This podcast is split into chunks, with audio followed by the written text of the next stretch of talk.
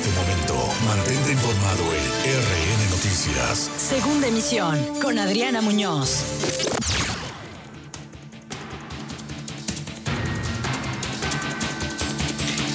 Siete de la tarde con cuatro minutos. Bienvenidos a la segunda emisión de RN Noticias. Hoy es miércoles 30 de septiembre. Estamos finalizando el noveno mes del año. Soy Adriana Muñoz. Bienvenidos. Esta es la segunda emisión de RN Noticias. Jacob Polemski visitó Boca del Río y asegura que no la persigue la estela de la corrupción. La aspirante a la dirigencia nacional de Morena afirma que quieren hacer del partido unas siglas donde todos quieran estar. Los serviles no son leales. Marcelo Ebrard acortará el sexenio de Andrés Manuel López Obrador, advierte Porfirio Muñoz Ledo. Reprueba PAN resultados de la cuarta transformación en materia sendaria. Martín Ramón Álvarez Fontán, nuevo titular del centro SCT en el estado de Veracruz. La Fiscalía General de la República sentencia a dos personas por transporte de 61 indocumentados. Rescata la Secretaría de Seguridad Pública a 37 migrantes en la zona sur y cinco detenidos. Cumple un aniversario más el Centro de Formación y Capacitación Tierra Blanca de Petróleos Mexicanos.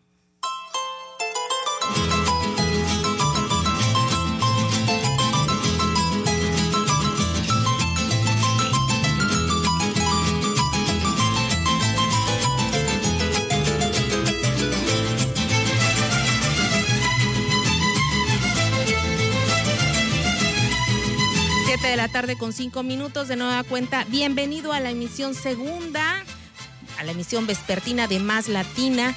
Estamos transmitiendo en vivo y en directo desde el puerto de Veracruz para todo el estado y por supuesto para dar a conocer los acontecimientos generados este día a nivel nacional e internacional.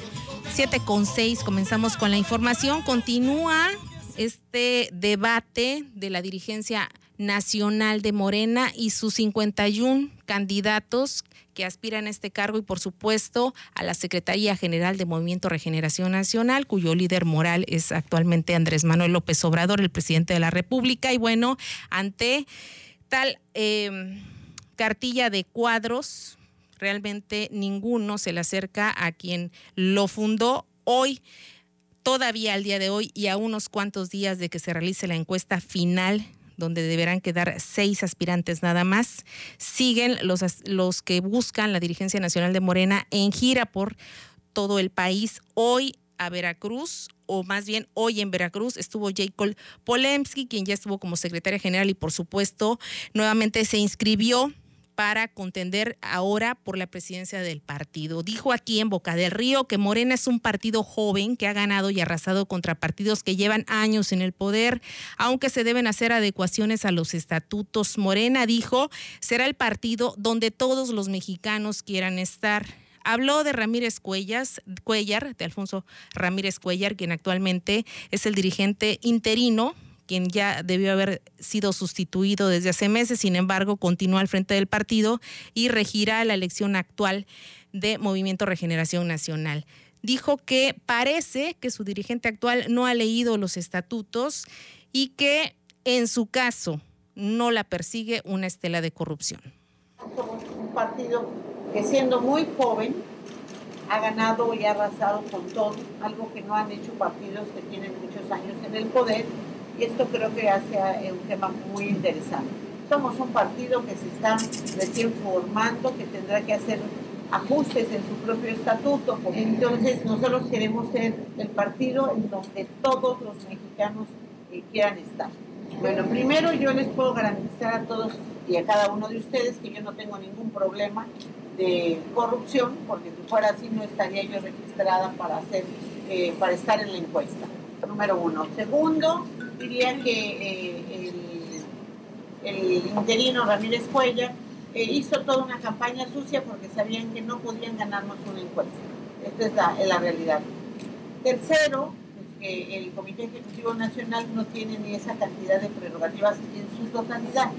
Eh, cuarto, que yo pensé que era ignorancia de Ramírez Cuellar que no ha leído los estatutos y que como no ha leído los estatutos no se ha dado cuenta que el presidente y el secretario general no tienen ninguna facultad sobre los recursos del partido. Pero tengo la conciencia tranquila, siempre he hecho todo en estricto apego a la legalidad y al estatuto y las facultades en los temas de finanzas solo corresponden al secretario de finanzas. Yo no tengo ni sueldo dentro del partido, ni tampoco tengo eh, firma o yo no firmo chequeras, no firmo nada, así que todo ha sido nada más que un embuste de esta persona. Hay candidatos que quieren decir que tienen el respaldo, el apoyo de gobernadores o ah, inclusive del presidente de la República por otra parte, Jay Polemski reconoció el trabajo de los legisladores de Morena en el estado de Veracruz, quienes respaldaron la reciente reforma electoral. Dijo que a nivel nacional solo Veracruz y Tabasco han votado a favor de la reducción al 50% de los recursos destinados a partidos políticos. Es por eso que junto con la militancia, dijo, ganarán en 2021 al menos, no al menos, las 15 gubernaturas que estarán en juego trabajo de los diputados locales de Veracruz? Bueno, eh, lo mismo que les decía hace un rato, voy a tener, y miren, en nuestro partido queremos hacer eso, tener este, indicadores de desempeño para poder plantear todo, todo esto. Es muy importante que los eh, legisladores vayan de la mano de las posturas del presidente. Y voy a decir que algo que hay que reconocerle a los diputados es que hicieron la reducción del 50% que no ha hecho el Congreso Federal, pero que sí lo hizo el, Congreso local. Eh, solamente tenemos dos congresos que han hecho esa reducción del 50%. El presidente de la República, lo recuerdo bien, lo ha mencionado mucho, y son Tabasco y Veracruz. Y ese es un tema muy importante.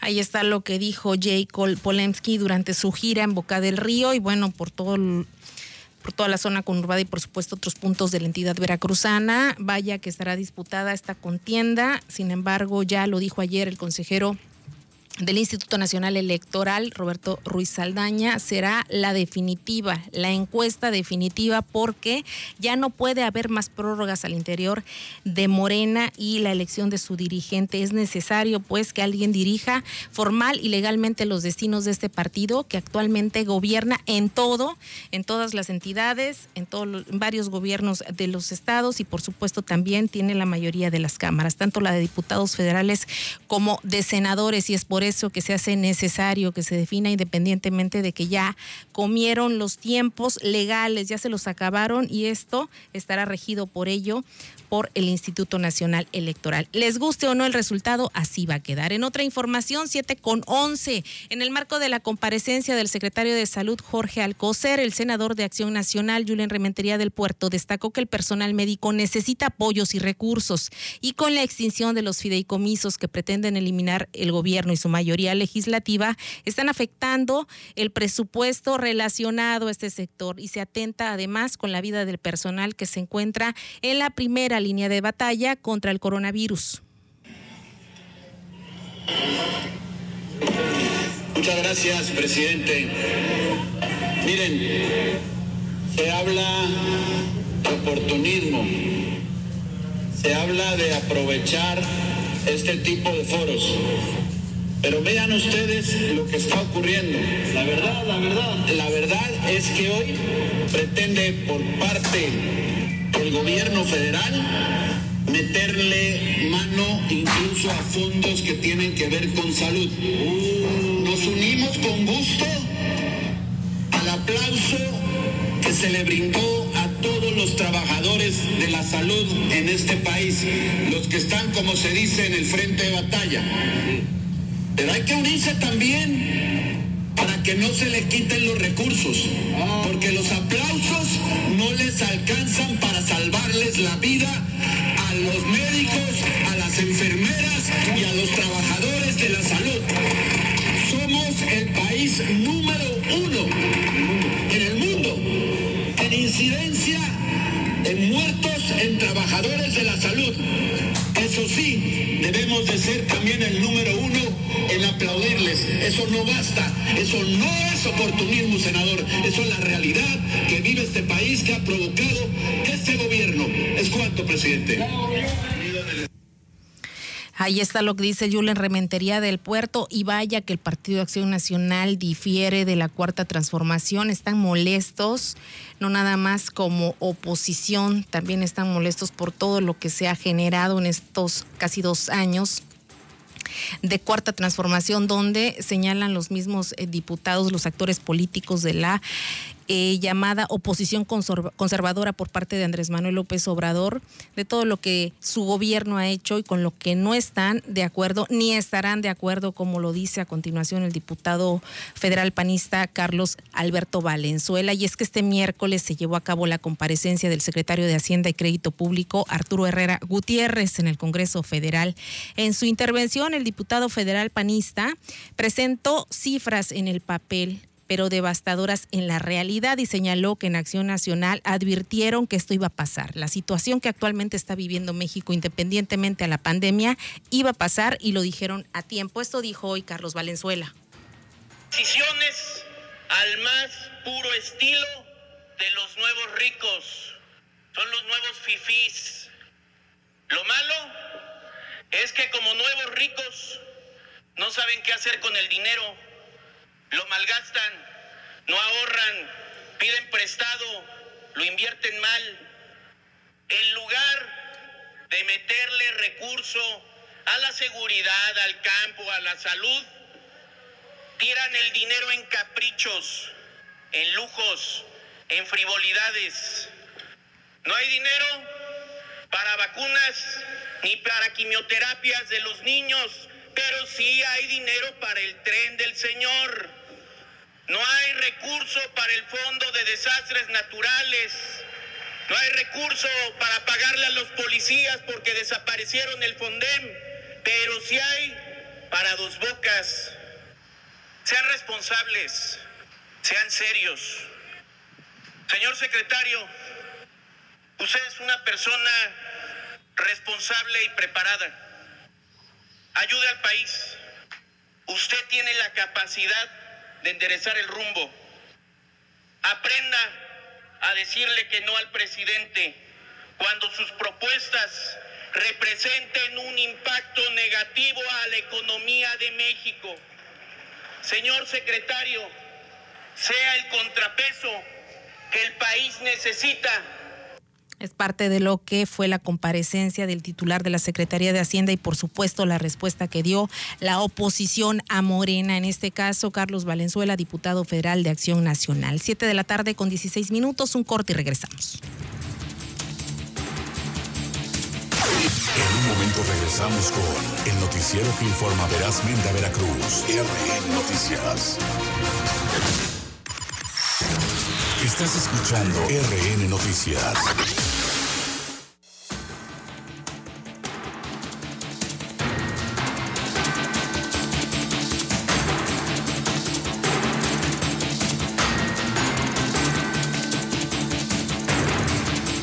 de la tarde con 18 minutos. Regresamos a la segunda emisión informativa de RN Noticias, la emisión vespertina. Estamos en vivo y en directo desde el puerto de Veracruz y transmitiendo, por supuesto, desde la mejor frecuencia modulada 96.5 más latina, encienda la radio e infórmese hasta la media de este día. Les recuerdo también que estamos actualizados con todas las curiosidades, noticias, espectáculos y todo lo que usted quiera saber a través de la página www.maslatina.com.mx. Diariamente puede usted checarla, revisarla y, por supuesto, enterarse de todos los temas que le permitan actualizarse y que le llamen la atención. 7 con 18, mire usted algo que es muy importante, hay que heredar bienes, no problemas.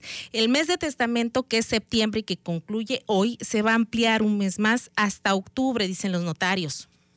El costo normal se reduce en un 50%. Aproximadamente un testamento tiene un costo fuera del programa Mete el Testamento sobre 3.500 a 4.000 pesos. Ahora el costo durante septiembre y octubre será de 1.800 pesos, donde se incluyen el pago de derechos por registro testamentario y el IVA.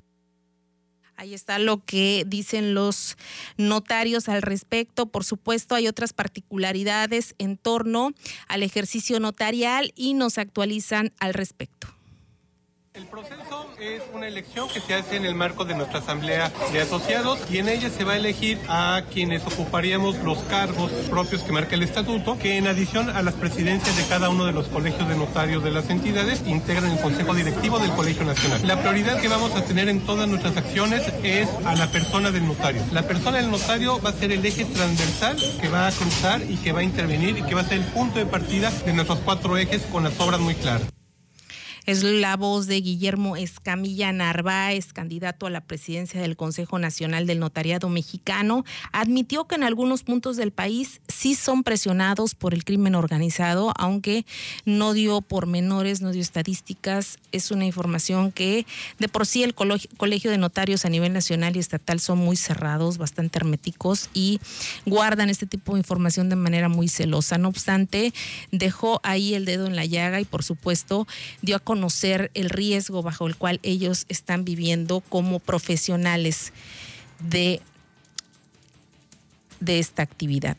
Y bueno, continuamos con otros hechos que tienen que ver con el tema político que se está dando, no nada más a nivel estatal, sino nacional. Hoy, otro aspirante del partido Movimiento Regeneración Nacional Morena a la dirigencia de este partido, Porfirio Muñoz Ledo, se expresó y se expresó fuerte. Dijo que hay un candidato rival nada más y este es el diputado federal y presidente de la JUCOPO en la Cámara de Diputados Federales, es Mario Delgado Carrillo. Señaló que este es candidato del canciller Marcelo Ebrar Casaubón, quien pretende crear una estructura política en el país favorable a su persona de cara a 2024. En referencia directa al grupo que lidera el secretario de Relaciones Exteriores, quien impulsa a Delgado para la dirigencia morenista, Muñoz Ledo criticó que se pretenda convertir al Partido del Pueblo en el Partido del Dinero. Durante una entrevista con el portal Al Calor Político, que es un portal estatal y de mucha relevancia en la entidad veracruzana, Porfirio Muñoz Ledo, quien se ha distinguido por ser un político versátil y el único que ha dirigido dos partidos a nivel nacional, PRI y PRD, y podría podría sumarse uno más que es Morena, si le va bien, dijo que no se puede eludir que Marcelo Ebrar plantee un sexenio corto, ya que a la mitad del actual mandato puede eludir que el que del actual mandato del presidente Andrés Manuel López Obrador, su grupo tendría la estructura política a su favor, es decir, en 2021, si llega a ganar en los próximos días la dirigencia nacional Mario Delgado Carrillo, quien también ya visitó a la militancia veracruzana. Estos podrían armar a su vez toda esta estructura partidista a favor del próximo candidato presidencial, que este grupo al interior de Movimiento Regeneración Nacional, por supuesto, sería liderado por Marcelo Ebrar. Ellos ya tienen a su candidato cuando ni siquiera va la mitad del sexenio. Eso es lo que señala fuertemente Porfirio Muñoz Ledo y es lo que no tiene contenta parte de la militancia de Morena, independientemente que hay varios grupos al interior, muchísimos para tener 51 aspirantes entre eh, candidatos a la dirigencia, a la presidencia como tal, y su dupla, que sería la Secretaría General del partido. En otra información, Hoy designaron a un nuevo director del Centro de la Secretaría de Comunicaciones y Transportes en Veracruz. Es Martín Ramón Álvarez Fontán, es veracruzano, y este día en Ciudad de México recibió el nombramiento de manos del secretario de Comunicaciones y Transportes Federal, eh, el ingeniero Jorge Arganis Díaz de Leal, quien lo designó como responsable de despacho. Él es egresado de la Universidad Veracruzana y cuenta con amplia experiencia en el sector carretero. El nuevo titular es originario de Veracruz, es decir, por fortuna, las obras federales estarán a cargo de un veracruzano y se ha desempeñado también como director general de carreteras y caminos estatales del estado de Veracruz. El funcionario federal, haciendo uso de su facultad que le confiere en el artículo 14 de la Ley Orgánica de la Administración Pública Federal, dio hoy el nombramiento a Martín Ramón Álvarez Fontán como director general del Centro SCT Veracruz a partir de mañana, primero de octubre de 2020. Así las cosas, ya no está acéfalo ese puesto y por supuesto esperamos, esperamos como ciudadanos ver un avance después de dos años de la cuarta transformación a nivel federal. 7 con 24, los comerciantes siguen en problemas. Creo yo que nos hemos encontrado una muy buena respuesta por parte de ellos. Todos los comercios que no lo usaban en la segunda visita prácticamente ya están cumpliendo con todo lo que se les está pidiendo. Es muy importante que tramiten su código QR, se les va a apoyar para que lo puedan tener. ¿Cuál es este código QR? Este código lo da la Secretaría de Salud a través de las jurisdicciones sanitarias. Es para que el ciudadano o el eh, cliente que llegue a un comercio de distinto rubro, el que usted quiera, un restaurante, un hotel, piscinas, el que usted guste y mande, o bar, tal vez, incluso eh, comercios de tipo eh, boutique, ropa, lo que usted guste, este código QR le va a permitir saber a usted como cliente que ya cumple con todas las reglas sanitarias, que está debidamente censado por la jurisdicción sanitaria, que está a cargo de los mismos y que rige todas las normas de salud en esta pandemia. En otras palabras, que usted puede entrar y comprar sin problema alguno que no tiene por qué temer y por supuesto que lo atenderán en la forma de vida. Y ya es responsabilidad de un ciudadano y de un cliente llegar con mínimo el cubrebocas. Y por supuesto, eh, independientemente que no lo van a dejar entrar si tiene algún síntoma, usted no debe de salir de su casa si tiene un síntoma que podría apegarse a los del coronavirus. Eso ya es un criterio bastante personal y de responsabilidad. Siete de la tarde con 26 minutos, vamos con más información. Eh, Mire usted, hoy también hay noticias en torno al tema de los ilegales. Sigue este problema del trasiego de migrantes en la entidad veracruzana. Recordemos que nunca ha dejado de ser ruta el estado de Veracruz y particularmente en el sur es donde se da más este problema. Hoy la Secretaría de Seguridad Pública, a través de la Policía Estatal, aprendió a cinco sujetos por presunto tráfico de personas y resguardó a 37 migrantes de nacionalidades hondureña y guatemalteca esto en el sureste veracruzano. El primer evento se registró en la colonia Frutos de la Revolución, en municipio de Coatzacoalcos. El segundo en la localidad La Trinidad de las Chuapas. Los elementos ahí ubicaron a seis hombres y dos mujeres a bordo de una camioneta. Posteriormente, y por su probable responsabilidad en estos ilícitos, fueron detenidas cinco personas quienes quedaron a disposición de la autoridad competente para los trámites de ley. Pero no nada más la Secretaría de Seguridad Pública está actuando, también la Fiscalía General de la República, quien hoy boletinó lo siguiente. Eh, la FGR en su delegación Veracruz obtuvo de un juez especializado en el sistema penal la sentencia condenatoria en contra de dos personas por su responsabilidad en el delito de transporte de extranjeros, es decir, trasiego de ilegales indocumentados por territorio nacional. Durante la audiencia de individualización de sanciones, el juez determinó imponer a los sentenciados una pena de seis años de prisión y una multa de 281.605 pesos. De acuerdo con la carpeta de investigación, estas dos personas fueron detenidas por elementos de la Policía Estatal en el municipio de Moloacán cuando transitaban en una camioneta sin placas de circulación. Así están las cosas. Desgraciadamente, es la zona sur, el grueso, donde está el problema más fuerte. Sin embargo, no podemos olvidar que la entidad veracruzana es prácticamente paso obligado de ilegales. Siete de la tarde con 28 minutos. El acoso y las extorsiones de trabajadoras sexuales por parte de policías estatales se ha incrementado en Jalapa.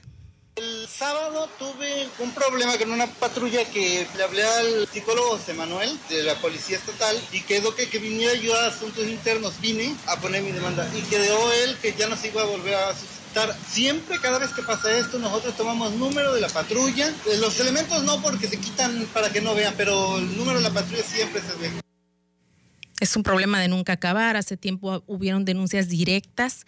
Dijeron de parte de la Secretaría de Seguridad Pública que ya no iba a volver a ocurrir este problema. Incluso supuestamente se había llamado la atención a los elementos. Y mire usted, nuevamente surgen las denuncias por parte de los trabajadores y trabajadoras sexuales. La vez pasada fue el grupo lésbico gay y a la fecha no se habían vuelto a quejar. Sin embargo, ahí está el tema y por supuesto también el eh, la queja, la denuncia pública, porque dicen también que de otra forma no les hacen mediano caso, por lo menos. 7 con 29, el dirigente estatal del PRD, Sergio Cadena, demandó que las comparecencias de los secretarios del gobierno de Veracruz no sean modificadas por el COVID-19 y también hizo unas críticas respecto al gabinete estatal. El gobernador está entre los gobernadores peor evaluados y la visita del presidente aquí sin ningún sustento, sin ninguna respuesta a las demandas de los ciudadanos, solamente nos dice una cosa. Viene porque Veracruz es la tercera reserva electoral del país y le preocupa mucho al ciudadano presidente los resultados que va a tener su partido en el próximo proceso electoral. Ahí está, Veracruz es la tercera demografía más importante en todos los sentidos, electoralmente por supuesto, es un botín bastante, bastante antojable y que ningún partido político quiere perder, mucho menos el partido del presidente de la República. 7 con 30 nos vamos, gracias por habernos sintonizado, se queda en 96.5 más latina, nuestro legado musical El Coco. Y Saúl, que no es el Coco, pero sí es el encargado de los controles, por supuesto por supuesto, con nuestra querida Dulce María Valdés y la mejor programación a través de Más Latina 965. Encienda la radio.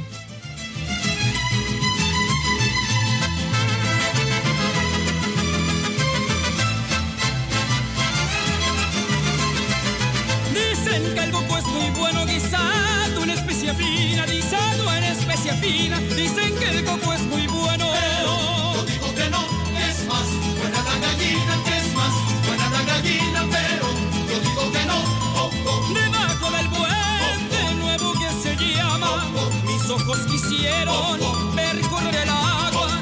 Extendí la vista para mejor ver. Debajo del puente había una mujer. Me quedé estasiado con verla bañar. Parecía sirena, sirena del mar, del mar cantadora. Tiéndeme tus brazos, princesa y señora. No seas inconsciente, no seas inconsciente con el que te adora. Estás informado en el noticiero que informa verazmente a Veracruz. RN Noticias. Segunda emisión con Adriana Muñoz.